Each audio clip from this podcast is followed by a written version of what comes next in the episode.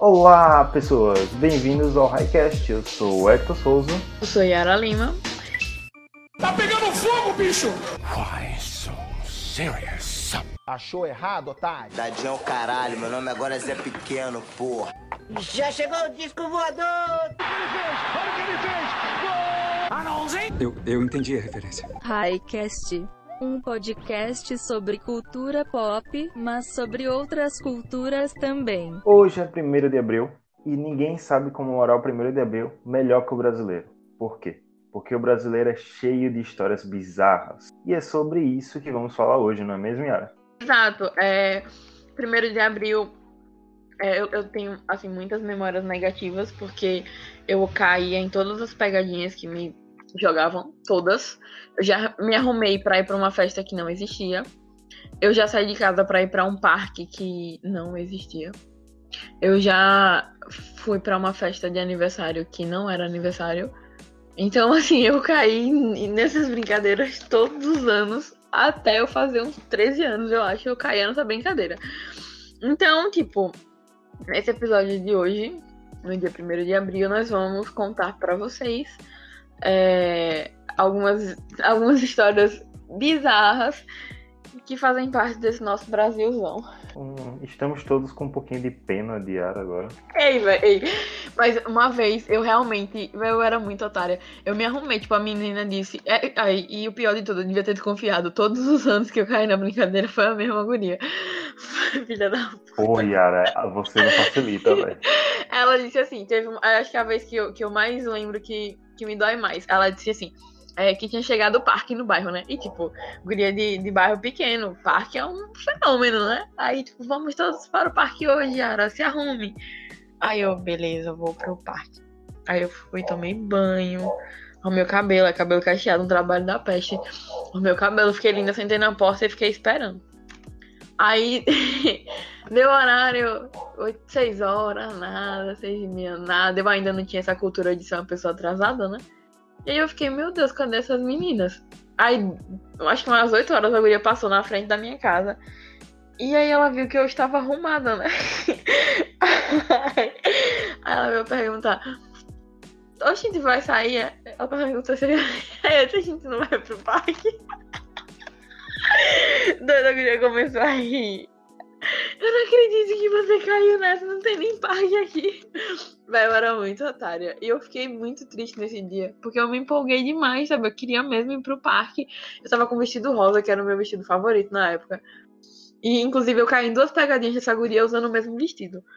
E aí, o que me doeu mais não foi, tipo, foi o fato de não ter tido parque, mas foi ela rindo. Ela riu, tipo, ela ficou indignada que eu caí na brincadeira dela. Muito triste. Todos oremos por Yara.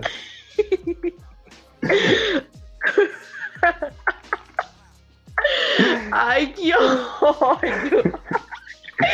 Véi, sério, eu, eu tinha esquecido completamente dessas coisas. Aí quando eu vim pesquisar aqui, aí eu lembrei, tipo, dia da mentira e tal. Véi, que inferno! Essa menina era. Véi, ela foi, acho que, a, a primeira rivalidade que eu tive na minha vida. Eu, eu bebi gasolina por causa dessa guria. Eu comi sabão. É, tinha um sabão. Não lembro se era de coco ou se era só um modelo diferente de sabão em pedra, mas ela era branca. Ela me disse que era chocolate, eu mordi. Véi, a guria, ela fez um inferno na minha vida, apenas. E eu caí. Você era um pouquinho otária também, né? Mas tudo bem. Eu era um pouquinho. Obrigada, amigo. Obrigado, obrigado por me acalentar dizendo que era só um pouquinho. Eu era otária pra caralho. Eu caía demais nessas coisas, véio. Era muito. Até hoje, na verdade, é muito fácil me enganar. Mas, é. Porque eu, sei lá, velho, eu levo na. Sei lá, eu, eu não, não, penso assim nessa parte do. Vai ter alguma coisa errada aí. Não, tipo, ela disse aí, hoje é aniversário de Fulano, vamos pra festa. Eu me arrumei pra festa. Ela disse, aí o parque tá na cidade, vamos pro parque. Eu me arrumei pro parque. Sabe? Eu. Eu tadinha, velho. Às vezes eu tenho vontade de voltar no tempo só pra me dar um tapa. Guria, pelo amor de Deus, de ser burra. Prossiga, vá. Querido ouvinte, você ainda tem chance de fazer Yara cair na pegadinha do 1 de abril. Se joga. Por favor, não mintam pra mim, gente, pelo amor de Deus. Eu vou acreditar, provavelmente eu vou acreditar. Mas vamos entrar no nosso tema. Se tem coisa bizarra, vai ter extraterrestre no meio. E vamos começar pelo ET mais querido do Brasil, ET Bilu. Em 2010, a TV Record veio com uma reportagem que ia revolucionar o universo, que ia mostrar em primeira mão um extraterrestre que fazia parte do projeto Portal. Você já tira pelo nome do projeto. Projeto Portal, que era comandado pelo ufólogo Urandi Fernandes. E aí a TV Record foi lá, fez a matéria, fez entrevista com ET Bilu, e é daí que conhecemos a famosa frase: busquem conhecimento. Bilu diz que quer dar um recado. Qual a sua mensagem para a Terra, Bilu? Apenas que busquem conhecimento. E depois nessa onda, quem é que também gosta de fazer reportagem bizarra? A Band, com seu falecido CQC, que foi lá, fez uma reportagem com o ET Bilu, conversou com o Andy Fernandes, porém dessa vez não foi tão bom pro senhor Andy, que foi desmascarado e descobriram que ele forjava ser o ET Bilu. Olha, o pior, o pior, o pior de tudo, não é nem, a, sei lá, a invenção doida, sabe? O, o pior é, é, a TV, ela, o jornal, o telejornal. Ele simplesmente exibir uma matéria com áudio de um se comunicando com a Terra, sabe? Tipo, eu não vou nem entrar no mérito de, de, de é, incredulidade, tipo, de dizer simplesmente que não existe. Não, vai, não é que, que tipo, o tema é esse, mas era, era uma, uma tipo, tem uma, uma, um print de uma, de uma entrevista da Record, tinha né, gente da Record, e aí a pergunta era qual a sua mensagem para a Terra, Bilu? Sim. E eles exibiam isso com aquela voz distorcida, tá ligado? E tipo, em tom de notícia mesmo, era tipo, era realmente um fato, estava acontecendo aquilo. Velho, é muito surreal.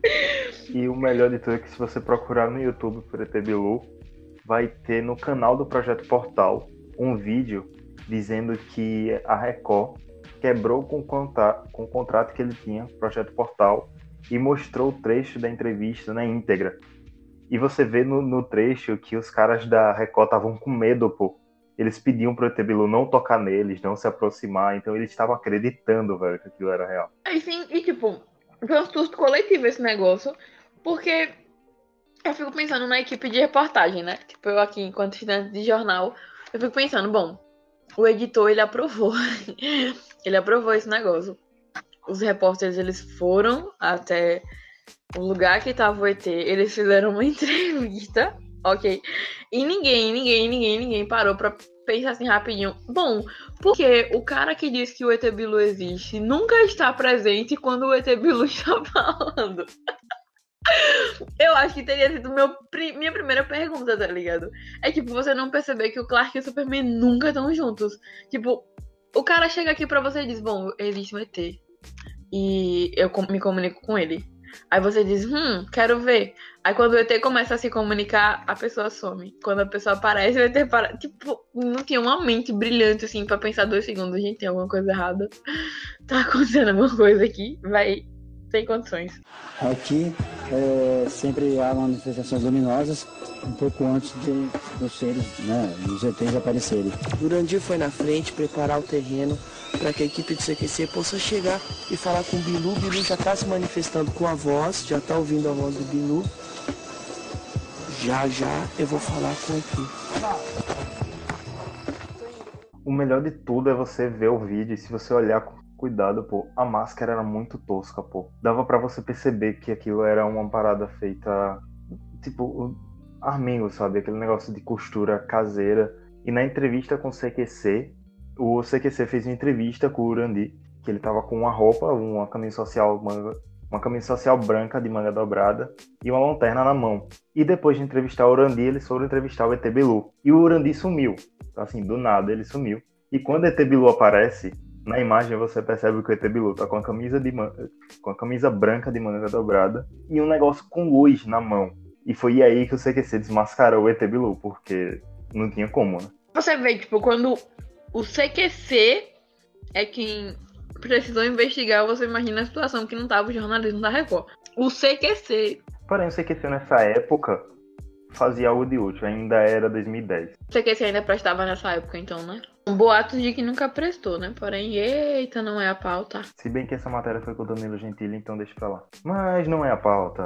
Mas se a gente tá falando de bizarrice brasileira, super cabe o Danilo Gentili. Agora, assim, seguindo nessa vibe de ETs, porque aparentemente brasileiro se amarra no ET, tem o ET dos canaviais. Pelo amor de Deus. Era- um ET que, tipo, ao contrário do ET Bilu, esse já era já envolvido em trabalhos, tá ligado? Ele fazia. Ele extraía cana, ele fazia suco. Ele já era mais. Da, da cana não tem suco, na verdade, né? A cana é só o caldo, é. É. Bom, esse ao contrário do ET Bilu, ele era um trabalhador. Agora indo pra história desse do canavial. Maurício Pereira da Silva, ele era proprietário de uma pousada que tinha uma plantação de cana atrás da pousada. Ele em Riolândia e ele estava dormindo. De madrugada ele acordou por volta de umas 3 horas da manhã e foi beber água na cozinha. Quando ele estava perto da porta da cozinha, ele começou a ouvir uns barulhos estranhos de cana quebrando. E todo mundo sabe que cana é muito dura, para você quebrar tem que ser muito forte. De manhã, ele saiu, quando já tava, o sol já tinha nascido, ele saiu para ver o que foi que aconteceu. E tinha um formato redondo, muito sincronizado das canas deitadas. Elas não tinham, não estavam quebradas, elas estavam apenas deitadas. E era muito é, simétrico esse círculo. E aí, novamente quem? A nossa TV Record foi fazer uma matéria. E aí eles chamaram um, geógrafo, o geógrafo descartou possibilidade de tempestade, e aí chamaram outros profissionais, até que chamaram, claro, um ufólogo. E o ufólogo disse que ali tinha pousado um disco voador. Num canavial em Riolândia, na região de Votuporanga. Numa área próxima ao Rio Grande, a cana foi amassada e formou um desenho estranho na plantação. A imagem no canavial é inusitada. Em meio aos 9 hectares da plantação, próximo ao Rio Grande, um círculo foi desenhado com a cana que ficou achatada no solo. Uma área de cerca de 60 metros de diâmetro. Nenhum pé foi arrancado. Esta foi a imagem que o arrendatário desta pousada, que fica ao lado do canavial, viu se formar durante a madrugada. É, novamente, assim, não querendo desmerecer, mas novamente usando apenas um ufólogo para ser a fonte principal destas reportagens. Um acontecimento parecido, Beija-Flor, na zona rural da cidade de Tocantins, é... um círculo, teve um círculo que apareceu misteriosamente no meio de um canavial e de... ó, repare, o povoado ele tem 100 habitantes. A chance de ser um surto coletivo ou um surto de droga é enorme, né? Mas é, tinha 100 habitantes no município e é, do nada, assim, uma noite, pá, essa noite específica, é, apareceu um monte de marca no canavial. E aí, os 100 habitantes ficaram assustadíssimos e de decidiram que era obra de extraterrestres. Inclusive, o, o dono da fazenda lá onde, onde apareceu onde apareceu a marca, é, ele conta que ficou com muito medo no meio da noite quando ele viu um círculo no céu iluminado. E aí ele decidiu que ele não ia sair de casa. Então ele ia ficar lá dentro. E só conseguiu ouvir o barulho dos animais. As galinhas fizeram muito barulho. O cachorro tava latindo, correndo. E tinha uma galinha querendo muito entrar dentro de casa. A galinha queria entrar dentro de casa. E ele disse que ficou assustado, né? Mas como ele não estava sozinho em casa, ele ficou mais tranquilo. Apesar do medo, mas ele decidiu que ele não iria abrir a porta.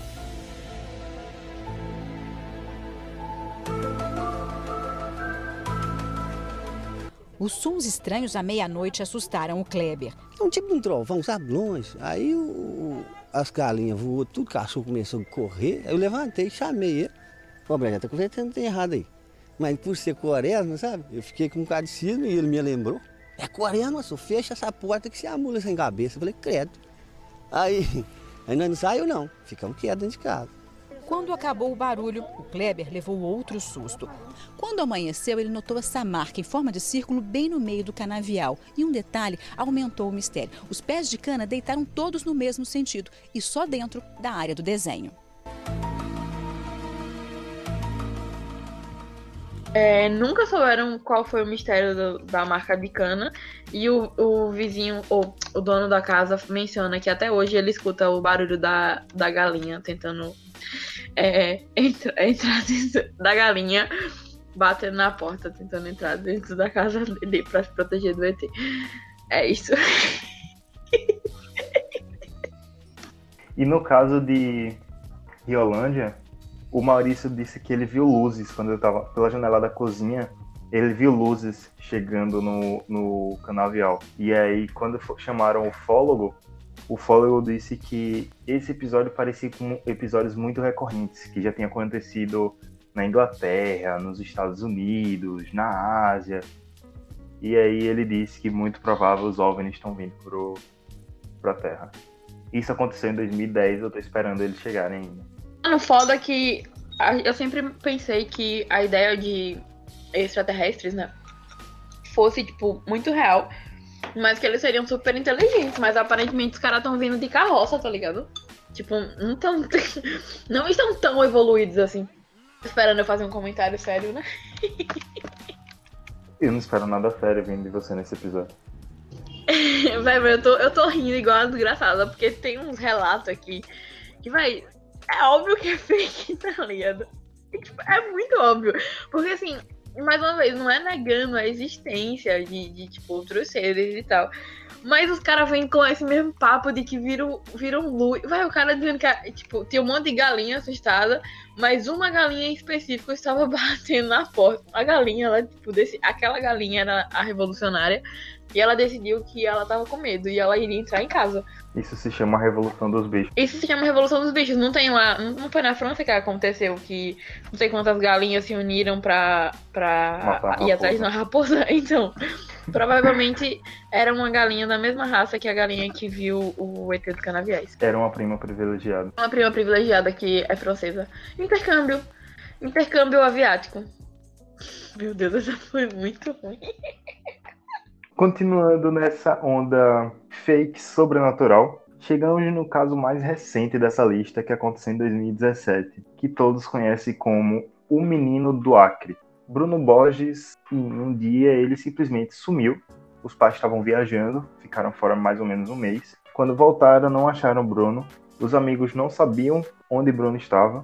E aí, quando entraram no quarto de Bruno, tinha um monte de escritos em uma língua que não existe, um, uma estátua em tamanho real de um filósofo antigo e oito livros, também escritos nessa língua que não existe, em cima da, da mesa do quarto dele. Não tinha mais móvel nenhum e estava tudo escrito: parede, teto, chão. Todo mundo ficou muito assustado. Chamaram a polícia, chamaram a TV. E aí já sabe, foi um alvoroço no país e todo mundo queria saber onde estava o Bruno, também conhecido como o Menino do Acre. Bruno Silva Borges, de 24 anos, desapareceu no dia 27 de março. À noite, o pai, preocupado, decidiu entrar no quarto do rapaz, que estava sempre trancado. Entrei lá, não vi a cama, não vi nada, só vi aquilo tudo ali. Então, naquele momento eu vi que o Bruno tinha ido embora. Eu acho que essa história ela é mais surreal, assim, entre todas, porque, tipo, ela aconteceu é, numa época em que o jornalismo ele já é mais avançado, né? Tipo, a tecnologia ela já tá aí. Você, você, sei lá, você imagina que não é tão fácil assim ser enganado. E, tipo, repare, o Guri escreveu uma quantidade de X. Eu não sei, gente, me perdoe se eu, se eu tô sendo muito técnica, mas a, essa veia investigativa, ela, ela é muito forte em mim. É, aparentemente, ser enganada tantas vezes no dia 1 de abril me tornou uma pessoa muito observadora. O menino tá escrevendo lá os livrinhos dele, Ninguém sabe quem ele é. O Guri mora no Acre. É, é um Ru da vida, ninguém sabe quem é. Fora o círculo de amigos deles, uns conhecidos. Aí o Guri escrevendo livros, né? Que na língua lá que aparente, segundo ele, ele criou. O Guri some, todo mundo começa a mencionar o sumiço do Guri, todo mundo fica curioso. Aí o Guri decide que vai publicar os livros. Ele volta, vai publicar os livros. E ok, não, não foi nenhuma jogada de marketing, ok? Ele tinha sido abduzido. Fizeram todos os estudos nele. E aí decidiram que ele era inútil e mandaram de volta. Mas sério, e, tipo, vocês já viram Pivete? É tipo um moleque branco, magrelo, com uma cara de que não aguenta um susto, tá ligado? Aí esse menino foi escolhido pra viajar. Ah, tá bom, viu? Eu acho assim que se tipo, ele sumiu porque os extraterrestres estavam estudando ele, deu muito ruim esse estudo, porque, pelo amor de Deus, se esse foi o exemplo da raça humana que eles escolheram para estudar, eu tenho medo dessa pesquisa. Ela com certeza não seria aprovada. No dia 11 de agosto, ele reapareceu na porta da sua casa. E aí o vizinho viu ele, chamou o pai, fez toda aquela comoção, meu filho voltou. Ah. E aí ele deu uma entrevista exclusiva para o Fantástico, onde ele disse que ele decidiu ir para um lugar isolado para buscar um conhecimento. E ele disse que tudo que ele fez era para as pessoas buscarem conhecimentos. Olha aí os discípulos do ET Bilu. Busquem conhecimento. Agora veja, repare. Você tá aqui na sua vida, né? 2017. Todo mundo cheio de trampo, trabalho, estudo. Você tem um monte de coisa pra fazer da sua vida. Aí um pivete da casa da desgraça some, ok? E ele realmente acha que você vai parar sua vida pra ir buscar conhecimento do menino que sumiu. Porra, fera parabéns, me senti obrigada a ler esses livros. Um conhecimento que eu realmente me senti tocada. Meu maior objetivo com esse projeto foi estimular as pessoas a adquirirem conhecimento. Adquirir, buscar conhecimento. Estudante de psicologia Bruno Borges repetiu essas palavras 21 vezes durante a entrevista exclusiva que ele deu ao Fantástico ontem à noite. Primeiro livro dele realmente teve um lucro absurdo. Ele dividiu 19% do lucro dos livros entre dois amigos, que eram os que já estavam sabendo de tudo isso que ele estava fazendo. 15% foi para um primo, que emprestou 20 mil reais para ele. 5% foi para a editora e 61% foi para ele. Mas ele diz que tudo que ele fez não é em busca de dinheiro, apenas de conhecimento. E quando ele tava falando do lugar que ele ficou, tipo, ele disse que, ele disse, como você falou, o objetivo principal era estimular as pessoas, né, a adquirirem conhecimento, não sei o quê. Mas, tipo, ele falou assim, é, que era irrelevante revelar o lugar onde ele tava, porque ele tava em meio à natureza. O guri assistiu Into the Wild, né, se sentiu na, com a vontade de, de, de percorrer o mundo tal qual o Alex Supertramp. A diferença é que ele não comeu uma folha bizarra e acabou morrendo sozinho. Por quê? Porque o Brasil não é frio.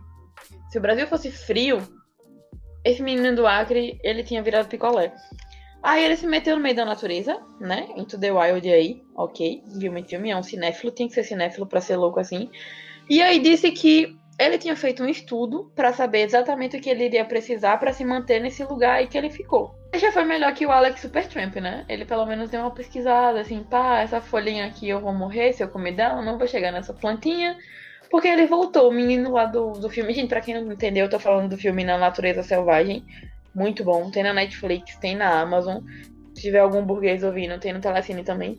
Esse filme é maravilhoso. É, mas enfim, essa parte foi muito bom. Vejam o filme. Mas o guri do Acre, ele assistiu o filme e ele decidiu que, bom, acho que eu vou dar uma de louco e vou dar um rolê. Esse menino é essa cara de quem ia ser, tomar um susto se visse o ET Bilu na frente dele. Eu vou ler aqui uma parte da entrevista que ele falou, que essa frase foi sensacional. O fato de eu ter me isolado foi para encontrar uma verdade dentro de mim que eu estava precisando encontrar. Eu estava precisando renascer. Pois é, né? Eu, eu acho que o marketing desse menino ele é muito ruim. Porque, tipo, ele soube fazer o marketing inicial, né? Da sumida dele e tal. Mas ele não soube manter. Véi, como é que você passa quatro meses sumido e você volta e não escreve um livro da sua experiência? Sabe? Eu botaria, tipo. Porque ele queria terminar de publicar aqueles livros, os 18 livros Mas que ele aí escreveu. É muito, é muito bobo, porque, tipo, ele contar a história do que ele fez. Tipo, imagina a quantidade de ET que esse menino não entrou em contato nesse tempo que ele passou fora. Ele ia contar todas as histórias, sabe? Ele ia botar o ET Bilu no chinelo, dos canaviais no chinelo, ele ia, ele ia voltar, sabe Deus de onde, né? Que ele tava. Ele tava naquela dimensão lá do, do, dos meninos do Caverna do Dragão. Ele ia voltar cheio de história sabe? Ele ia contar tudo que ele viu, todas as experiências dele, tudo que ele fumou, inclusive, porque é, é bom, importante contar essa parte, né? E aí depois ele voltaria a publicar os outros livros, os outros são 14 livros no total, ele voltaria a publicar os outros 14 livros lá bonitinho, mas já com a biografia encaminhada, sabe? Hector, como você acha que seria a biografia do menino do Acre? Eu, eu não faço ideia. Eu acho que essa história é muito importante para uma coisa. Ah? A gente agora tem certeza que o Acre existe. Não, eu acho que as pessoas já tinham certeza. É... Porque, tipo, existem lendas, né? Brasileiras, tipo Curupira, tipo o, o, o Neguinho do Pastoreiro, o Acre. Então, tipo, já tava enraizado na cultura brasileira, sabe? Então era uma lenda, assim, tipo, algum momento existiu, a gente só não sabia que ainda tava na ativa. Então, eu fico pensando aqui, menino do Acre some, conversa com o ET, escreveu uma língua nova. Não sei, eu queria saber qual seria o nome da biografia dele. O menino do Acre. Não, minha, o menino do Acre é muito, é muito pobre. Minha vida em Acre, ah, acreando, eu falaria, eu botaria acreando, eu faria um verbo. Acho que eu chamaria a biografia de acreando. Ou acreologia. Ou de repente um acrelu. Seria tipo um chip do Acre com o ET Bilu, acrelu. Curioso, gostei. Eu leria a biografia desse menino. Mentira, eu não leria não, tenho sem tempo, irmão. Pronto, vamos fazer. Eu vou convidar o menino do Acre para participar de um episódio aqui, se vocês quiserem ouvir. E aí ele conta pra gente como foi a experiência dele. Quem sabe ele usa o Highcast pra lançar um novo livro dele. É, pela primeira vez o, o Highcast vai adquirir é, um significado novo pra mesma palavra, né? Que vai ser o High de Chapadaços. Perfeito.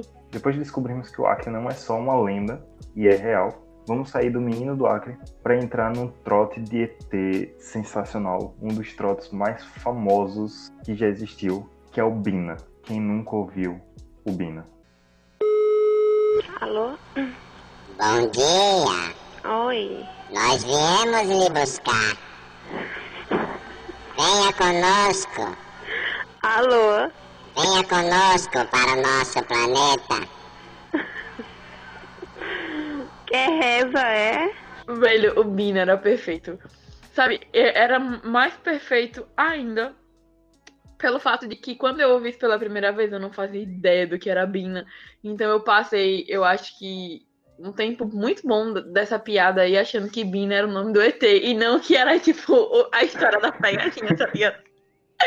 Eu nunca, eu nunca tinha ouvido falar que, que aquele, aqueles bagulho lá de identificação de chamada tinha esse nome, tá ligado? Nunca, nunca real, tipo, nunca ouvi falar. E aí, do nada, me aparece que essa conversa de Bina, eu achei que, tipo, era o nome do ET. Sério. Mais uma vez eu caindo em pegadinhas. Mas a pergunta real é: cadê Bina? Onde é que ela está? De Bina. Véi, Bina, cadê você? Não, eles eram da onde? Do Ceará, era? Era um sotaque muito carregado. Era. Nossa senhora, era muito engraçado, velho. Era muito. Meu Deus, eu chorava de rir. Porque, tipo, o povo perdia a paciência. Mas eles não desligavam, tá ligado? Eles perdiam a paciência e deixavam lá rolando. De- deixa eu ver aqui até onde vai dar. Tá legal. Não tem nada pra fazer. É, tipo, era. Não, eles são. É, é, de João Pessoa, Paraíba. Era muito engraçado. Mas tá no Norde- Nordeste, tá valendo. Tinha que ser. É, é muito engraçado, tipo, todo o ouro do, do Brasil é no Nordeste. Perdão, ouvintes de outros locais. Descobrimos, inclusive, que nós temos ouvintes fora do Brasil. Não sei falar é, de outro jeito, gente. Então, hi, everybody. O que mais? A gente tem ouvinte no Canadá. No Canadá também fala hi, né? Hi, canadenses. Falam francês também no Canadá. Não sei falar francês. Forçou, ok? Forçou. Tem gente de Portugal também, mas tipo, o hi também funciona, né? Olá, portugueses. Vocês roubaram todo o nosso dinheiro, todo o nosso ouro, mas nós estamos aqui com o podcast. É, mesmo sem vocês ajudarem, e mesmo vocês levando todo o nosso dinheiro. Olá, portugueses que escutam o Highcast. Nessa- não, Eu achei realmente curioso que tenhamos ouvintes em outros, outras partes do, país. Highcast bilíngue. Mas enfim, gente, quem, quem não conhece a história do, do Bina, vocês têm que procurar. Porque não é possível. E vocês estavam isolados numa bolha. Porque se eu sei, todo mundo sabe.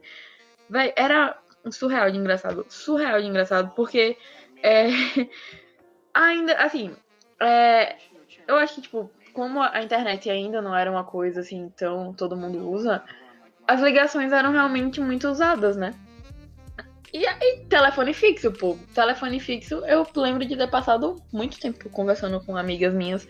É, tinha- eu tinha amigas, por incrível que pareça, eu tinha amigas que não me zoavam, ok? É, a gente passava horas Você tinha conversando. amigas? Eu tinha amigas. É, Na verdade, era uma amiga só que ligava pra mim. Mas, mas quando ela ligava, a gente conversava muito. Então, tipo, Flávia, beijo se você estiver ouvindo o Highcast. É... Então, assim, era muito fácil cair nesse trote, porque eles ligavam. É... E, assim, não, eles, na... durante a ligação, eles não tinham, não usavam exatamente a voz do, do trote. Porque senão, ficaria manjado, né? Você ouvir, você já sabe que não é. Eles usavam uma voz normal. E aí, se você pensar desse jeito, talvez a, a, a ideia, a piada perca um pouquinho a graça, porque a pessoa que ouvia, ela ouvia uma voz comum, não exatamente uma voz de um ET. E aí, na edição, eles alteravam a voz. E aí a gente, tipo, morria de rir, né? Mas aí eu sempre me perguntei, gente, mas esse, essa voz, como é que a pessoa não desliga? Mas é justamente por isso, porque a voz na ligação era uma voz comum. Que nem todo, todo mundo aqui de Sergipe já ouviu aquele quadro da rádio, é Pegadinhas de alguém, meu Deus. Do Moção. Pegadinhas do Moção, Moção. isso. Eu, eu passei muito tempo da minha vida me perguntando como é que todo mundo continuava caindo se todo dia o cara tinha um programa. Aí foi que eu descobri que ele usava a voz original dele, né, do, do, do radialista, era a voz dele nas ligações. Não era essa voz distorcida. Por isso que o pessoal atendia normal, falava normal, porque eles achavam de fato que era uma pessoa. E aí, durante a edição, eles iam lá e distorciam a voz pra a gente ter aquela voz clássica do Moção. Tal qual acontecia com o Bina. Então, daqui a pouco eu tô ligando pra polícia, isso sim. Ligando pra quem? Tchau. O que ser polícia? Olha, não ligue mais não, porque eu não vou atender. E se atender agora, quem vai atender é o pessoal quando chegar. E vai dar certo pra você. Bina, Bino... não ligue mais pra mim, viu? E quem é que tá ligando pra você? Você está ligando pra nós. Ah, tá ligando. Como eu tô ligando? Diz aí. Quando você pensa em nós, você liga pra nós. E é? Sim. De que forma? De uma forma que nós não sabemos explicar. Ah, tá certo. O que eu acho mais legal do Bina, mais interessante, é porque viralizou em uma época onde não tinha WhatsApp e o YouTube ainda não era grande. Não tinha esses meios de espalhamento, desculpa a palavra, de espalhamento que tem hoje, de viralização. Exato, e tipo, eu acho assim, é desse jeito que você percebe que o negócio era surreal naquela época, né? Porque ferramentas de, de comparti compartilhamento, essas ferramentas tecnológicas não existiam dessa maneira. É, não, o acesso à informação ele era muito segmentado, então, tipo, era uma coisa muito, muito mais difícil. Eu, eu, por exemplo, vim ter internet em casa, acho que em 2015. Acho que foi em 2015 eu vim ter internet em casa. Antes disso era só 3G mesmo no celular. E, e antes disso nem, nem isso, não é porque, porra, na época que saiu esse negócio, eu não sabia nem o que era Android.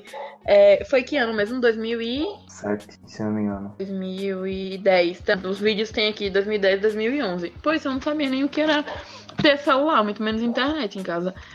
Então, tipo, esse negócio viralizou de um jeito em que a forma mais popular de compartilhar coisas na época, eu acho que era o Vivo On, era SMS. Até hoje, na real, eu não sei como é que isso chegou até mim. Não lembro se foi é, algum vídeo no celular de alguém, tipo, na época que era MP4, né? O celular, os vídeos eram todos MP4 ou 3GP. Eu não lembro se tinha sido por celular. Se foi, se foi é, algum vídeo que me mostraram. Não lembro exatamente como foi que eu vi.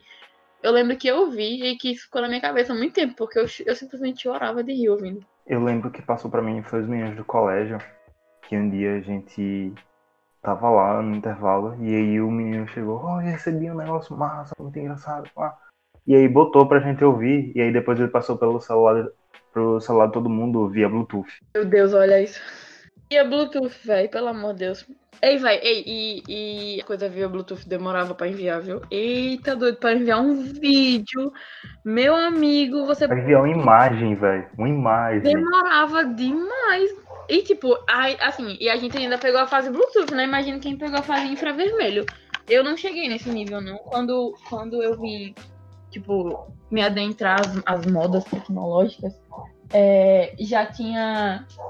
Já tinha Bluetooth já, mas eu lembro que era uma mola pra você enviar um negócio. Saindo dos eixos terrestres, vamos entrar nas figuras folclóricas, mas ainda vamos ficar no sobrenatural. Vamos falar um pouco do chupa-cabra. O chupa-cabra é uma lenda internacional, é muito famosa no México, mas nos anos 90 chegou e assombrou o Brasil. Todo mundo estava preocupado quando saiu na TV que no interior de São Paulo e do Paraná estava aparecendo galinhas mortas, é, cabras, ovelhas. O problema é que eles estavam mortos e não tinha sangue. nem dentro nem fora delas. É como se o sangue tivesse sugado. Algumas pessoas começaram a espalhar que eram vampiros, mas saiu outras pessoas dizendo que tinha visto uma criatura grande, peluda, com olhos grandes e vermelhos. E aí todo mundo ligou ela ao chupa-cabra. Era o Tony Ramos que tinha fumado maconha. Não, pô, a, descrição super bate. Era uma pessoa peluda com olho vermelho. Tony Ramos virou vampiro, fumou maconha e foi pintadeiro de São Paulo chupar sangue de galinha. Ninguém sai na rua sozinho depois que anoitece. Tudo por causa de um bicho misterioso. Não, ele era mais ou menos assim, né? Diz que é um bicho grande, enorme, peludo. Não, não deixou rastro nenhum. Onça não é, né? O mistério do chupacabras. Eu lembro de coisas dessa história. Tipo, eu não sabia, assim, exatamente dessa lenda, né? De que, do que era exatamente chupacabra e tal. Mas ela, é, ela era uma dessas lendas que. que em lugar, assim, bairro pequeno e interior é quase a mesma coisa, né? Tipo, a diferença é só que eu tô mais perto da cidade. Mas quando eu era piveta, juntava, assim, aquela, aquela patotinha de, de, de gente, de criança na frente de casa. E, tipo, como é que funcionava? Durante o dia, todo mundo, né, brincando na rua, fazendo arruaça, não sei o que, bagunça e tal. Tinha uma hora que todo mundo tinha que tomar banho, ia fazer sua janta e tal. E aí juntava todo mundo na porta limpinho, né, pra não suar mais. E a gente ia fazer o quê? Contar a história de terror. Era onde surgiam as histórias lá da loura do banheiro e tal. A gente contava essas histórias. E eu lembro que teve, uma, teve um menino que contou essa bendita história do chupacabra. Só que, tipo, eu nunca levei a sério. Né? É, não era pra levar mesmo. Mas essa eu achava ela muito surreal, porque tinha umas histórias da época que eram muito fáceis de. Assim, eram mais fáceis de acreditar, que envolviam superstições e tal. Mas essa do chupacabra eu sempre achei muito bizarro, porque a única coisa que eu conseguia pensar é que era uma pessoa roubando galinha, tá ligado? Na minha cabeça era isso. Eu não tinha parado nem para pensar naquela parte de que as galinhas elas não eram realmente roubadas. Porque elas estavam sempre lá. Então, tem isso. Elas estavam sempre lá, só era roubado o sangue. E fazendo um retrospecto um pouco da lenda do chupacabra, as primeiras aparições dele foi em Porto Rico, lá na década de 50. E aí tem várias teorias sobre ele. Uma das teorias é que ele era um animal alienígena. Tipo, era tipo, cachorro dos alienígenas que os, que os extraterrestres vieram para cá e esqueceram ele aqui. Outro é que ele é um experimento do governo o governo provavelmente americano, que é perto de Porto Rico, fez um experimento em animais que deu errado, e aí esse conseguiu escapar do cativeiro e foi parar em Porto Rico. Eu acreditaria nessa aí. Tem outra que ele é filho do demônio, e aí dizem que quando ele tá perto, vocês sentem o cheiro de enxofre, que é o cheiro do demônio. E ainda tem outra que é essa é de explodir cabeças, que ele é um híbrido entre canguru e morcego. Meu Deus, como? porque as características que descrevem ele parecem muito os dois, sabe? Ele é de ele é bípede e anda mais ou menos naquela posição de canguru. Só que ele tem orelhas de morcego, os olhos grandes, os dentes de morcego e alguns lugares ainda diz que ele tem asas, asas pequenas. Parece verídico. Eu não sei, eu queria, eu queria gravar esse eu queria voltar no tempo para gravar esse episódio com a, com a minha versão que acreditava nas, nas piadinhas do dia, nas brincadeiras do dia 1 de abril. Porque eu sou muito incrédula atualmente, tá ligado? Aí, tipo, eu, eu fico já, já desmentindo as coisas. Naquela época, eu provavelmente iria super esperar o, o chupacabra, tá ligado? Pra eu poder ver ele roubando galinha. Não tinha galinha em casa na época, mas, tipo, ficaria curiosa. Hoje em dia eu simplesmente já ignoro Tá ligado? Eu sinto falta da minha incredulidade, da, da minha cre, credulidade existe. Eu sinto falta de ser um pouquinho mais crédula. Era engraçado. Certas coisas que eu acreditava.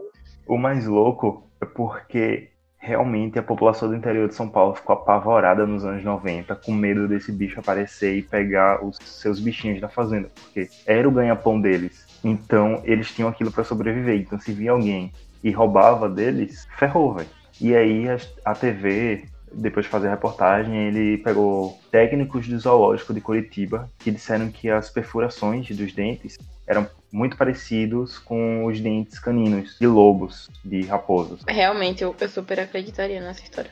Mas ninguém, até, até hoje, ninguém consegue explicar como as galinhas estavam lá sem sangue, pô. Esse é o mais louco. Mas ninguém hoje em dia tem como provar que as galinhas estavam sem sangue, sabe? Já começa daí. Tem imagens. O problema é que tem imagens. É que tu também tem imagens do ET Bilu. No escuro. As galinhas estavam lá ao vivo. Aí quem garante que elas estão sem sangue? Quais as provas? As imagens? Imagem não quer dizer nada. tá certo. Beleza, jornalista. eu sentia essa crítica aí. Eu senti a crítica, eu achei um pouco pesado, ok, talvez desnecessário. Vamos para o próximo? Ou você ainda tem alguma coisa para falar sobre seus traumas com chupacabra? chupacabra não era um trauma. Olha, eu tinha medo. Da loura do banheiro, eu nunca consegui, eu nunca tive coragem de, de puxar a, a cordinha três vezes. Eu, eu acreditava na mula sem cabeça. Eu acreditava. Porque, tipo, era muito forte essa história. Tá eu acreditava na naquele do Boto. Hoje em dia eu só, eu só fico rindo porque é, o Boto nada mais é do que um macho escroto, né? Ele, ele viu só o rolê de uma noite e esqueceu. É, o, o Boto ele é um macho escroto. Numa época em que a gente ainda não, não usava o termo macho escroto. Tipo, ele aparece uma noite só e some. As pessoas. Ai, meu pai do céu. A, a história do Boto eu acreditava, sabe? A mula sem cabeça, eu tinha muito medo. E, e, como eu fui uma, uma criança que lia muito, e eu lia muitas fábulas, eu, eu, tinha, eu adorava aqueles livrinhos de fábulas, é, tanto de Monteiro Lobato, que hoje em dia eu abomino, quanto aquelas do. Era. É, não, Esopo, acho que era Esopo, não lembro agora. Acho que era Esopo o nome dele. Que era o mais famosinho, assim, dessas fábulas. Aí eu acreditava nessas coisas, tá ligado? Fácil. Só que o chupacabra ele sempre pareceu muito irreal para mim. É porque não tinha nos livros, aí você não acreditava. Saindo do sobrenatural, ou não, vamos para outra coisa que ficou muito famosa nos anos 90, que foi a maldição do fofão. Para quem assistia TV nos anos 80, 90, se lembra do fofão, que era um bicho que um tanto quanto bizarro, que apresentava um programa infantil de TV. Eu não lembro agora, mas eu acho que era TV Globinho ou era o antecessor da TV Globinho. Eu acho que era TV Globinho, já não era da minha época, mas eu acho que era.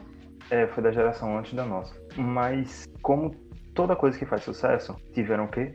Brinquedos. E teve o boneco do fofão. Porém, viralizou uma história que tinha uma faca, uma adaga dentro do boneco do fofão. Você tinha um boneco, vinha um boneco, e se você arrancasse a cabeça dele, junto da cabeça vinha uma faca. E isso é um tanto quanto preocupante em um acessório de criança.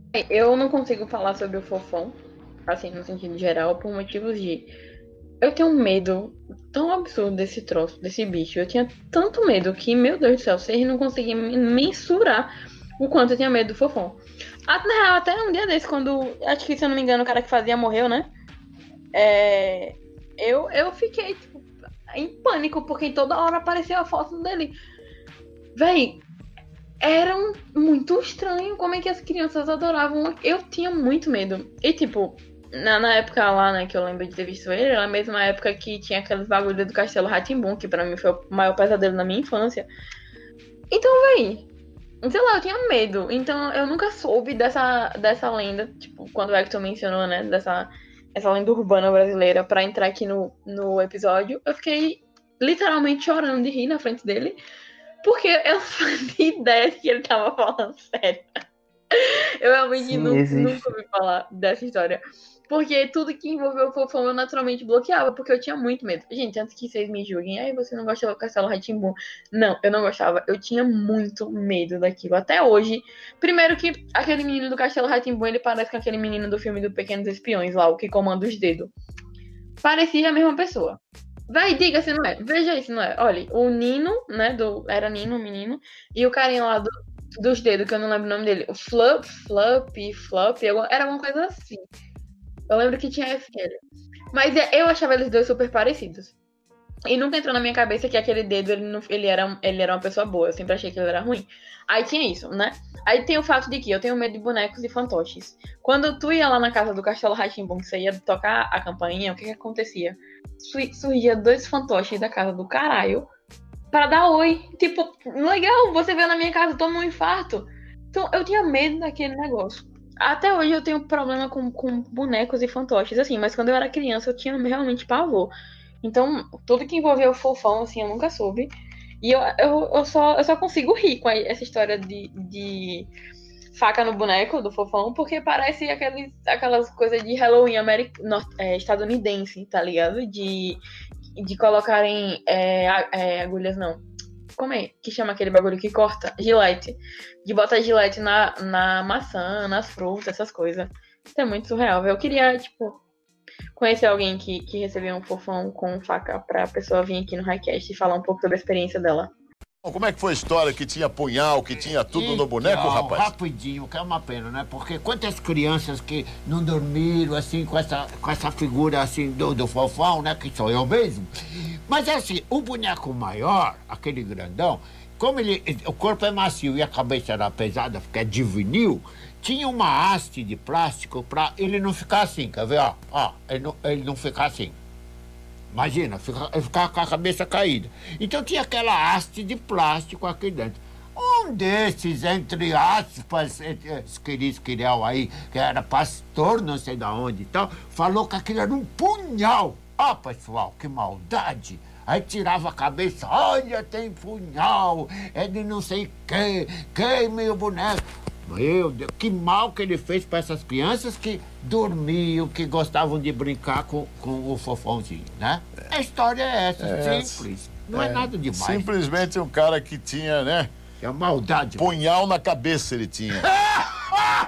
Essa é boa, essa É, é boa. punhal na cabeça dele, isso sim. Se você não é dos anos 80 ou 90 e não assistiu o Fofão, você deve reconhecer ele da Carreta Furacão. Foi aí que ele retomou seu sucesso. Então, pesquisa aí Fofão e você vai reconhecer ele. Na carreta furacão eu já não tive tanto medo, porque eu acho que o rebolado do Capitão América, ele é, sinceramente, a coisa mais linda que eu já vi na minha vida.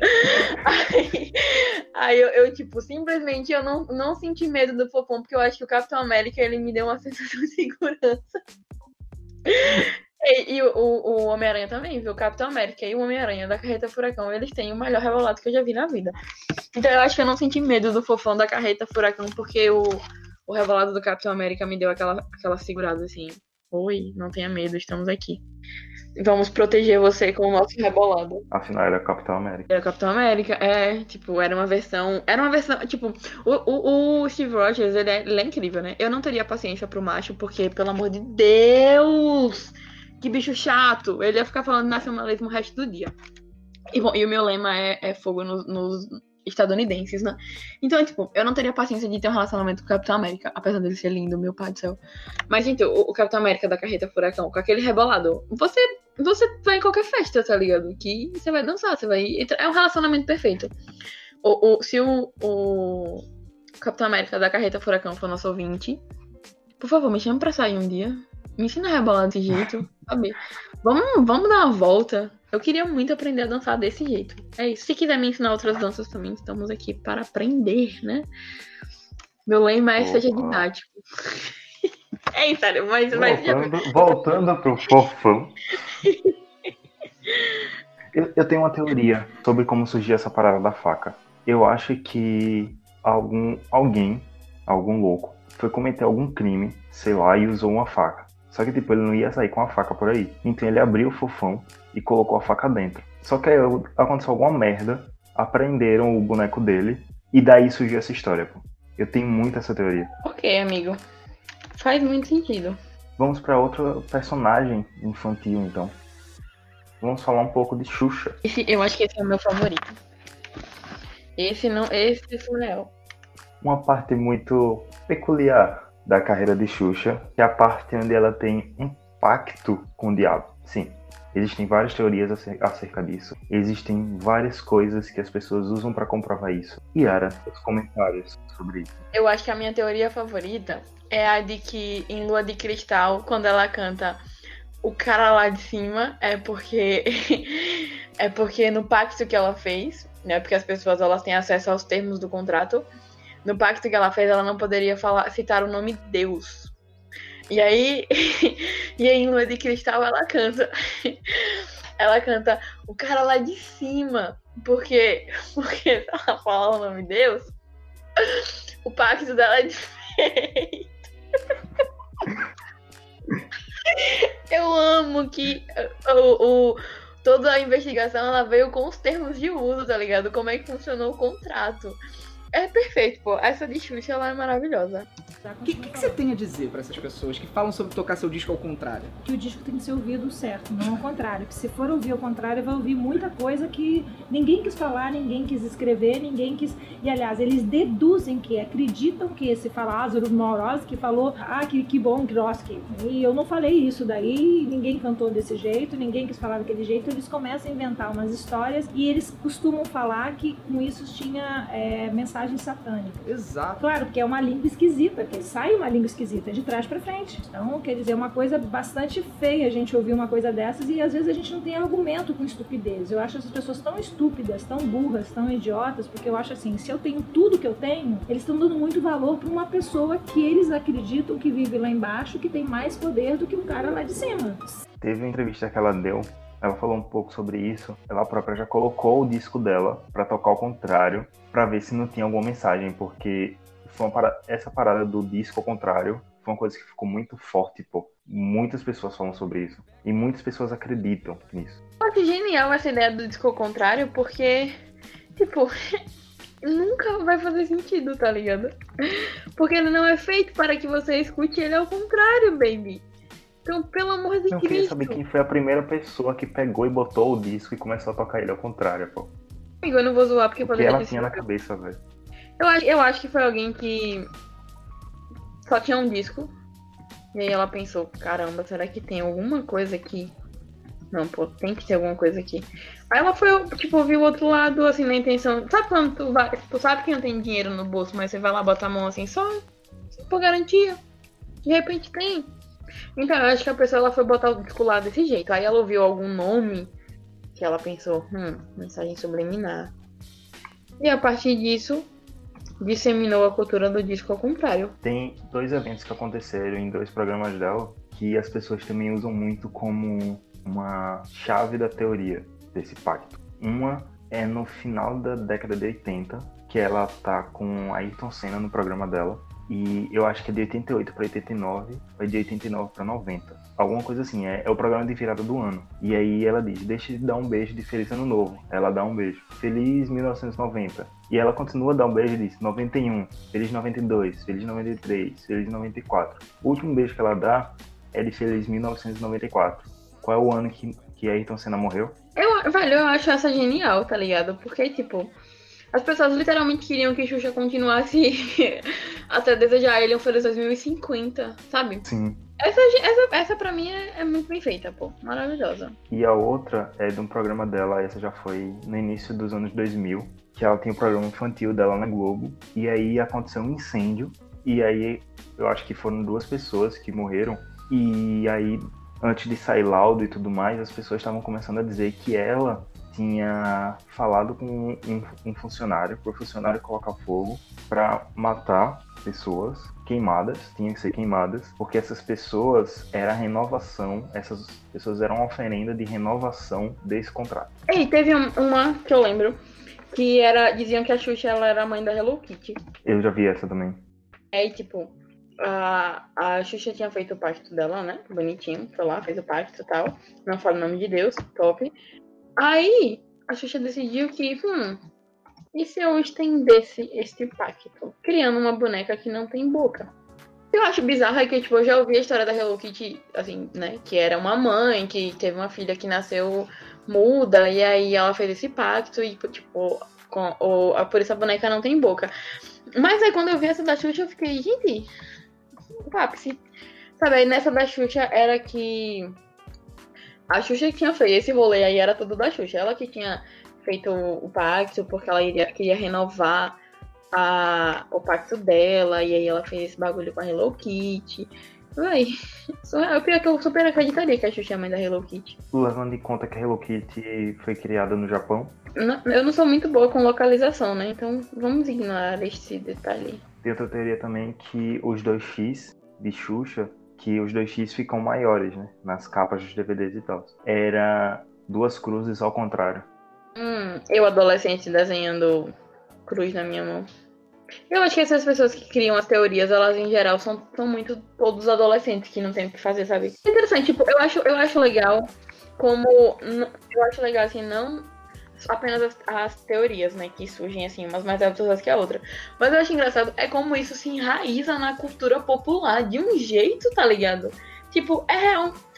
Fica, fica muito. Essa, essas histórias todas que a gente mencionou até agora, assim, tirando a do fofão, que de fato eu não fazia ideia mesmo, todas de alguma maneira eu lembro de muito tempo. Eu lembro de já ter rido, de já ter ouvido falar em algum momento.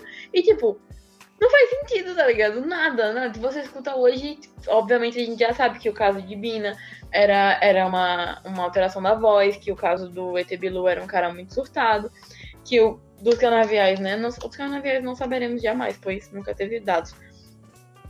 Hoje em dia, a gente consegue desmistificar essas coisas, mas elas são tão enraizadas na nossa cultura que, tipo, ninguém quer nem é, desvendar nada, sabe? Deixa isso aí, isso meio que faz parte da história já. E louco é porque, por exemplo, esse de Xuxa é uma parada que foi lá dos anos 80, pô, que foi criada, e até hoje a galera fala sobre isso. Sim, exato. Eu acho que ela é uma das mais antigas, né, do, da nossa lista. Deve ser a mais antiga.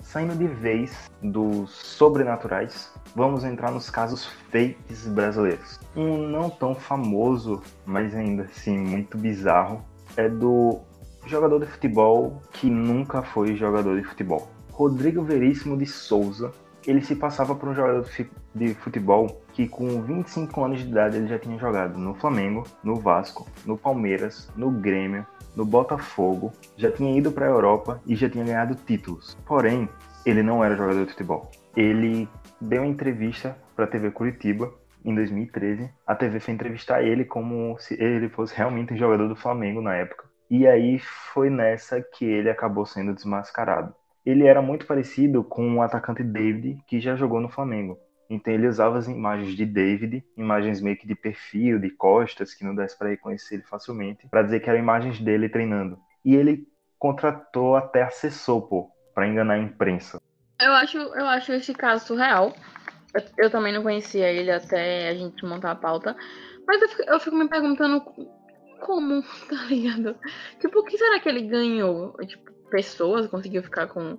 Sair, conseguir encontros porque ele disse que era o jogador, sei lá. Eu fiquei muito curiosa.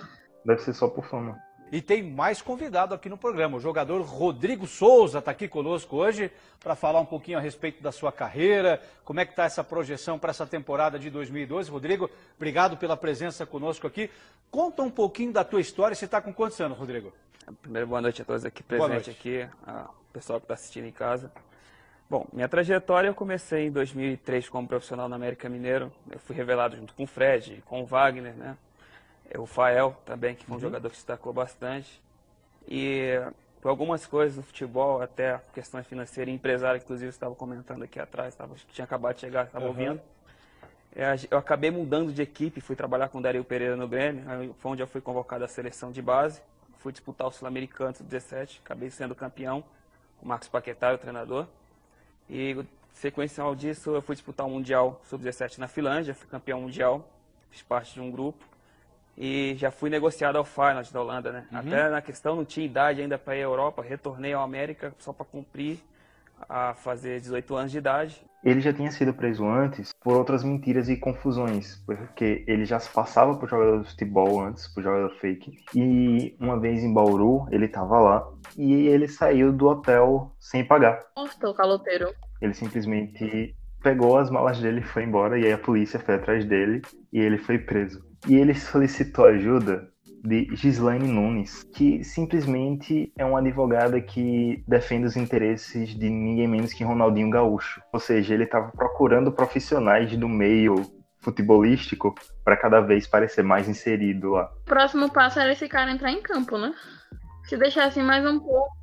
A, a Gislaine, ela disse que procurou os registros, ela sabia que ele era um caloteiro, e ela não atendeu, mas ela foi procurar registros dele e ela só achou um registro dele como jogador de futebol, que foi pelo Betim. Eu nem sei de onde é esse clube. Porém, o único clube por qual ele tem registro, ele diz nunca ter jogado. A gente tem aqui um caloteiro como lenda, né? um caloteiro apenas. Mas, não, mas eu acho surreal esse negócio das pessoas conseguirem se passarem por outro, se passar por outras. Isso aconteceu em você lembra? Isso, a entrevista que ele deu foi em 2013. Muito Existe? recente. Tipo, já era, assim, não era que nem agora, mas já era um, um tempo em que as mídias sociais estavam dominando tudo, né? Surreal para mim a pessoa simplesmente se passar por outra e assim, eu não posso falar nada também, porque se bem que a pessoa me diz que ela joga, sei lá, em qualquer time, eu meio que acredito, porque eu conheço um total de três jogadores de futebol, eu acho. Então se ela disser, ai, eu sou jogador de MX, eu vou dizer, viu, massa. Porém, ele foi dar entrevista na televisão como jogador de futebol, então o mínimo que as pessoas deveriam ter feito era apurar essas informações. Então, é aí que mais uma vez entramos no jornalismo brasileiro fazendo bagunça. Eu, às vezes eu fico me perguntando se é um jornalista muito disparado por pauta, tá ligado? Tipo, gente, eu tenho um limite X de pauta, não consegui fazer matéria nenhuma, é agora ou agora. Aí a pessoa vai e faz um bagulho desse, porque de outro jeito, sei lá, eu tô estudando jornal e fico me perguntando muito isso. O que deve ter acontecido foi, esse jornalista tava tipo, desesperado para conseguir entrevista com o jogador do Flamengo, porque o Flamengo nesse ano, em 2013, tinha sido campeão da Copa do Brasil. Então ele não conseguiu ninguém dos famosos e aí o assessor dele, desse cara deve ter dito: "Olha, eu tenho um jogador aqui do Flamengo para falar com você". E aí o cara tava todo desesperado que aceitou. Só pode ter sido uma coisa nesse nível. É, exato, de outro jeito, pô, não entra na minha cabeça não. Sei lá, vai que eu pego minha língua e acabo caindo num rolê desse, né? Fazendo uma entrevista qualquer dia desse. Olha aí, você tá aprendendo com o Highcast a apurar seu som. Estou aprendendo, tá vendo? Esse, esse podcast ensina vocês, mas ele me ensina muito também. E, gente, mas real, eu já aprendi muita coisa aqui. Eu já aprendi, eu já aprendi muita coisa aqui, tipo. É, todo aquele, toda vez que alguém me faz alguma pergunta, faz algum comentário sobre Venezuela, por exemplo, sobre o Brexit, eu super sei o que falar, tá ligado? E eu não teria aprendido isso se não fosse uma pesquisa pro Highcast. Eu acho, acho interessante. Cast é totalmente cultura e aprendizagem informação. É isto. Mas falando em cauteiros, vamos para Marcelo Nascimento da Rocha. Esse cara ficou famoso porque ele conseguiu uma façanha de se passar pelo empresário Henrique Constantino, que é um dos cofundadores apenas da Gol. Isso lá em 2001. Esse cara ele começou se passando por piloto de avião. Ele não tinha o, o registro lá de piloto de avião, que eu não sei qual é o nome. Prevê. Isso. E mais ele se passou. E de repente ele caiu no narcotráfico da América do Sul porque descobriram esse rolê dele e aí ele teve que fugir. Como ele era um fudido, ele foi pro narcotráfico. Depois ele voltou pro Brasil e mesmo sendo procurado, ele se passou por Henrique Constantino. Eles tinham uma certa semelhança física e aí ele conseguia várias coisas, sabe? É, ficar em hotel, ir para festas e tudo mais. O problema é que em um carnaval, eu não sei se ele estava acreditando na própria mentira ou se foi bebido demais, mas tinha um cara que ele estava lá entrevistando os famosos que estavam no camarote e esse Marcelo foi dar entrevista como se ele fosse Henrique Constantino na TV aberta em pleno carnaval. Em 2001, que todo mundo assistia TV. Então, as pessoas que conheciam Henrique Constantino fizeram: Epa, peraí, esse cara não é Henrique Constantino. E aí foi que se deu toda a treta e ele foi preso por falsidade identitária, não lembro agora como é. Ideológica, Hector. Eu ia falar isso, mas é porque a palavra ideológica tá. Quando a pessoa fala ideo... falsidade ideológica, eu já espero brotar um bolsominion na minha frente. Então, pô. Vai que chama um highcast de comunismo. Eu falei hoje que se tiver algum bolsominion ouvindo o highcast, a gente não faz questão que você esteja aqui. Se eu não tiver dito isso ainda, eu estou dizendo agora, ok? Beijos. Eu acho que você falou de retrospectiva, mas é sempre bom lembrar. Sempre bom lembrar, se tiver algum bolsominion aqui ainda. Bolsominions arrependidos a gente até deixa, embora dê vontade de dizer assim, porra, véi, tanto aviso. Mas assim. Bolsominions arrependidos se chamam eleitores de Amoedo hoje em dia. É, porque somos o novo. Eu queria que vocês conhecessem o Henrique Oliveira, que é vice-presidente da Gol. Ele é filho do Constantino, que é o presidente, não é? Parabéns à Gol, porque a Gol está passando ao largo dessa crise, não é? Qual é o segredo da Gol? Qual é o segredo da Gol? Na verdade, nós não temos segredo nenhum. Nós partimos do princípio básico do nosso grupo, que é nunca estar devendo nada a ninguém. Então nós temos nossos aviões pagos, quitados e, e não fizemos leasing, o que prejudica a aviação. Parabéns, Henrique. Leve Obrigado. o nosso abraço ao Constantino e a toda a diretoria da Gol. Levarei e é um prazer estar com você e sempre que precisar pode contar com a gente. Foi Gol. Show de bola em aviação. Show de bola. Os telespectadores não chegaram a ser enganados. Quando a gravação foi ao ar, Marcelo já estava desmascarado e preso novamente. Esse caso do Marcelo foi tão bizarro que teve livro sobre ele e tem o filme de Wagner Moura, Vips, que é muito bom o filme, eu indico que vocês assistam. Se você ouvinte ainda não assistiu, assistam. E o cara, quando saiu da prisão, ele foi dar palestras e ser consultor e hoje é empresário. Tem uma ONG na favela do Rio de Janeiro e tá aí. Ah, o filme é de 2010, tem o Wagner Moura. O caso é 2001, o filme é 2010. Não, foi lançado. Ele, ele foi produzido em 2010, mas ele foi lançado aqui no Brasil em 2011. Só finalizando sobre o Marcelo, depois de ele retomar sua vida após sair da prisão, ele foi preso de novo. Em 2018, durante a Operação Regressos, ele apresentou atestados falsos para ter o seu regime diminuído. Ele começou a dar atestados falsos e aí falsidade é com esse cara mesmo, então. Percebemos que é, que é quase um vício dele, né? Mas eu acho muito cara de pau, pô. Você, você ir pra TV, pô. Sim, vai. E tipo, o cara tinha sido preso no negócio. E ele foi lá e fez a mesma coisa. Tipo, se fosse aquela situação em que você sai é, é livre, né? Você sai impune, tipo, pode até ser, soar natural. Sei lá e fazer de novo. Tipo, ah, não, fui pego, por que você pego agora?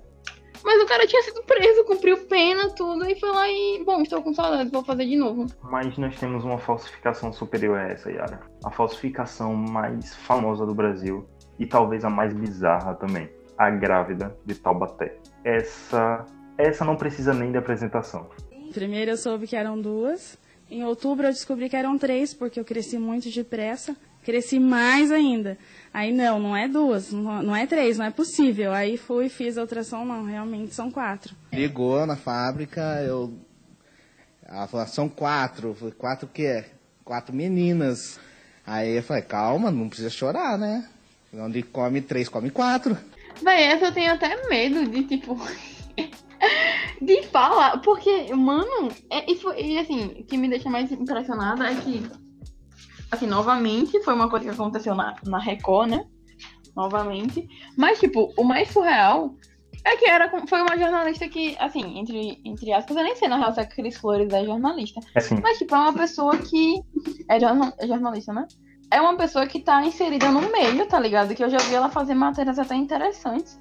Do nada a mulher só aparece na TV com uma grávida que não tá grávida, com uma barriga que, pelo amor de Cristo, cabia umas 50 crianças ali dentro. Mas eu vou defender Cris Flores agora. Ela deu uma entrevista e quem desmascarou a grávida de Taubaté foi ela. O que aconteceu? Eu vi isso. Quando a grávida de Taubaté foi pro Hoje em Dia, ela disse: Não, essa mulher não tá grávida. Eu preciso conferir isso. E foi até o camarim da grávida de Taubaté. Primeiro ela pediu pra grávida mostrar a barriga, pra ver a barriga dela.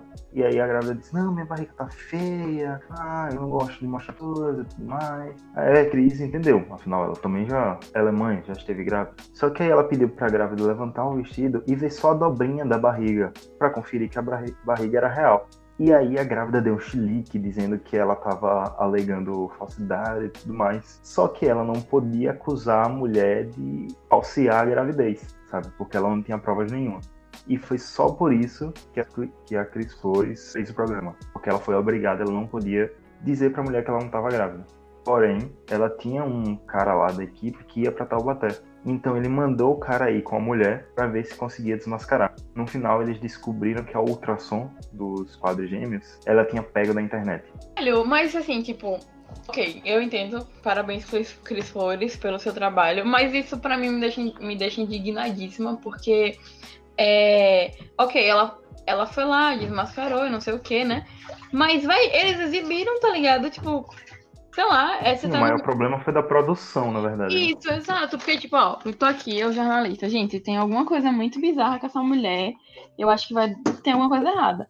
Sei lá, eu acho que o pensamento lógico seria, bom, vamos descobrir o que é que tá acontecendo então, né? Bora lá ver o que, que gerou aqui. Mas não, tipo, a mulher desconfiada e a equipe, e a equipe, a produção lá, eles simplesmente decidiram, não, pô, exibe mesmo assim, vamos virar chacota nacional, mesmo não tem problema, porque o que importa é, tipo, botar essa história lá. E virou uma, vai, assim, eu, eu não digo que a, a, Record virou chacota por causa disso, porque a Record, ela é chacota já naturalmente. Record chacota desde sempre. Exclusivo passo a passo para desmontar a farsa da super grávida. Nossa equipe teve acesso aos vídeos do prédio onde Maria Verônica mora com a família e pelas imagens é possível perceber que a barriga dela cresceu de uma hora para outra.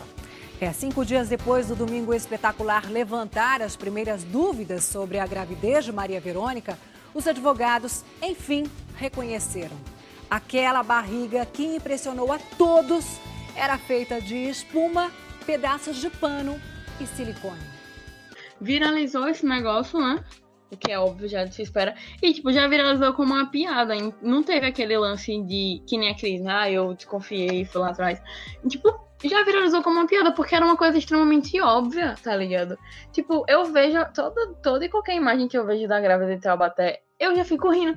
Porque, tipo, mano, vocês nunca viram, assim, clica aí na internet rapidão e vê uma, uma imagem de uma mulher grávida de quádruplos, por exemplo as crianças diminuem, tá ligado? Não é a barriga que aumenta.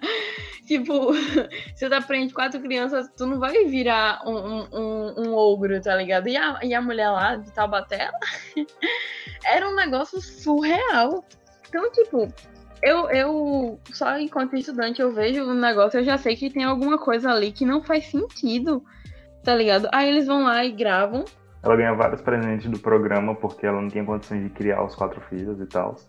Porque a intenção, a intenção do programa é, de fato, é, dar esses, esses prêmios, né? Aí eu fico tipo, ah, o que? Cris Flores foi lá e disse, bom, tem algo errado aqui. Mas por que cacete eles exibiram? Ai, mas o deadline tinha que exibir. Não, velho, não tem. Não faz sentido você tirar a credibilidade do seu programa para exibir uma coisa. Ai, mas se não exibir é pior. Não. Pior é virar essa chacota aí que virou. E a melhor coisa desse lance da grávida de Taubaté é que Taubaté virou referência de coisa errada, né? tipo, é, é, sei lá, é, não lembro, sumiu agora todos os exemplos. É Mentiroso de Taubaté. Mentiroso de Taubaté é um pleonasmo. É, um pleonasmo, como é que chama? Redundância. É uma redundância. Não, tipo. Ai, caralho, todos os exemplos possíveis sumiu da minha mente. Você, tipo, a criança diz que tá doente pra ir no colégio e você diz, ah, um doente de Taubaté. Isso, um doente de Taubaté, por exemplo. Tipo, ai, a militante de Taubaté, tá ligado? Aquela pessoa que só milita nas redes sociais e que passa pano por fora. Uma militante de Taubaté, sabe? Então, tipo, tá filmando o diretor? Ai, militei. Desligou o diretor? Ai, que saco, odeio negros. Entendeu? Então, virou, virou esse símbolo. E, tipo, a grávida de Taubaté, pra mim, eu ignoro tudo, qualquer coisa. Mas esse Taubaté pegou, tá ligado? Virou meme, virou meme. O da grávida virou meme. É, o, o, a cidade de Taubaté. Mas a Record continua com zero credibilidade na praça. E pra finalizar essa história, o esposo dela jura que ele não sabia que era fake. Eles dormiam juntos, mas ele jura não sabia que era fake. E todos os presentes que ela ganhou do programa ela não queria devolver.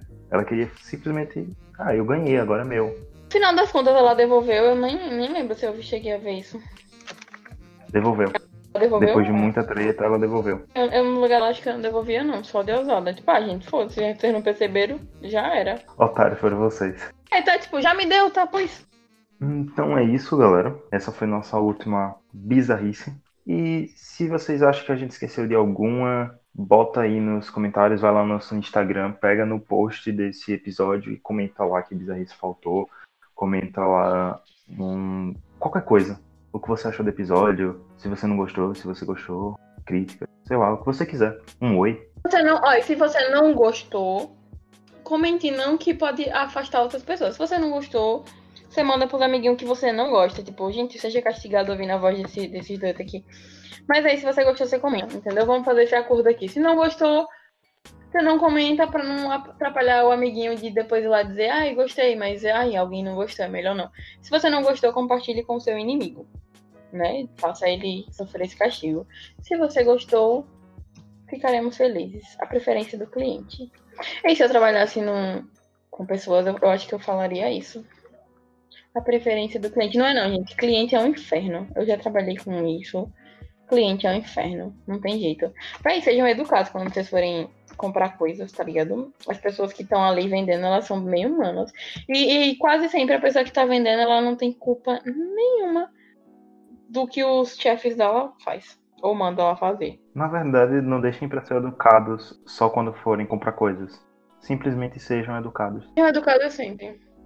É, sempre. Gente, ai, doido. É muito, é muito bizarro pra mim vocês não serem educados. Tipo, quando a gente passa nos corredores da UFES, por exemplo, na universidade, né? E aí eu dou bom dia pra algum funcionário. Véi, é surreal a carinha de surpresa que eles fazem, tá ligado? É tipo, porra, não sou invisível, me notaram. Isso me deixa muito nervosa. Sejam gentis com as pessoas. Não, não fiquem pedindo empatia só pela internet, não, sabe? Peça peça empatia pela internet, mas pratique, tá ligado? Pratique, seja empático, seja legal, não fique só militando na internet, não, milite na vida real também.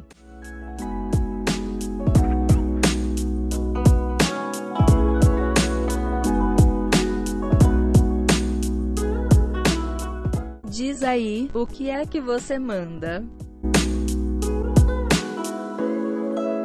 Coisa nova no iCast. No final de cada episódio, a partir de agora, nós vamos indicar uma coisinha para vocês. Eu indico uma, Yara indica outra. Então, Yara, o que você manda? Então, galera, é... a minha primeira indicação pro, pro nosso novo quadro do Highcast é para vocês ouvirem Ladrão. Ouçam Ladrão. É o novo álbum do Jonga, que saiu tem quase duas semanas. Quando vocês ouvirem esse episódio, vai ter três semanas já. Quase um mês aí de vida. O álbum é maravilhoso. Ele é, é o terceiro álbum do Jonga já. E tem uma, teve uma evolução absurda, sabe? Extremamente notável. Tanto de, de ritmo quanto de letra. As letras do álbum estão perfeitas. As love songs estão incríveis, tá ligado? A, toda a estética do álbum, assim, toda a ideia do ladrão, ela é muito incrível. O CD tem no Spotify, é, o Jonga disponibilizou é, o, CD, o CD inteiro no, no YouTube. É, inclusive, antes de divulgar no Spotify, que ele queria que todo mundo tivesse uma experiência conjunta, muito bonitinho, né? Ele divulgou, tá lá no YouTube, com a legenda, inclusive, da, de todas as letras, as músicas, todas as músicas têm legenda no YouTube. Tem no Spotify, tem no, no Deezer, escutem Ladrão, deem stream pra esse homem, porque o Jonga é maravilhoso, o, o som dele é incrível, e esse álbum, ele tá nada mais que perfeito, sabe? Ele realmente tá maravilhoso. Os números não mentem. É, eu já ouvi o álbum, eu acho, eu acho que eu já ouvi em torno de seis vezes inteiro. Eu acho que foi. Ele, eu engoli ele com mais gosto do que o Bluesman, inclusive. Eu tinha adorado o Bluesman. E o do Jong eu não enjoei ainda, tipo, perfeito. Ouça um ladrão. O que eu vou mandar uma série, tem disponível na Netflix. Na verdade, é uma minissérie, tem seis episódios apenas, que é A Frequência Kyrian. Kyrian. Q-I R-L-I-A-N. Os links das indicações vão estar na descrição, então é só clicar aí. Enfim, a série é uma, uma animação argentina, que é sobre um locutor de uma rádio local dessa pequena cidade da Argentina. E ele fala sobre histórias estranhas e assustadoras que acontecem nessa cidade. Então é um pouquinho dentro do tema, sai das bizarrices brasileiras e ele fala um pouco sobre as bizarrices argentinas. E o roteiro é muito bom, o estilo de animação é muito boa, diferente de quase tudo que eu já vi. Eu acho que eu nunca tinha visto uma animação nesse estilo, completamente nesse estilo de sombras e tudo mais. Então indico muito. São apenas seis episódios, cada episódio tem 10 minutos, então você engole ela rapidinho. E é isso. então é isso, galera. Assistam a série que o Hector indicou, que eu ainda não consegui falar. É, ouçam Ladrão, ouçam Highcast. É, já que eu falei aqui do Bluesman, ouçam Bluesman também. É, mas realmente, velho, Ladrão tá muito bom. Puta CD bem feito, curtinho, sabe, inteiro. É, gostosinho de ouvir. Então, ouçam, ouçam Ladrão, assistam a série que o Hector indicou, que eu não me, não me arrisco a falar o nome novamente, pois não deu. É, assistam e aí vocês deem lá o feedback de vocês, o que, é que vocês acharam do episódio.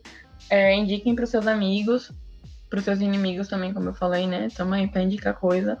É o que vier lucro. e é isso, galera. Obrigada por ouvir a gente até o final. E contem suas histórias.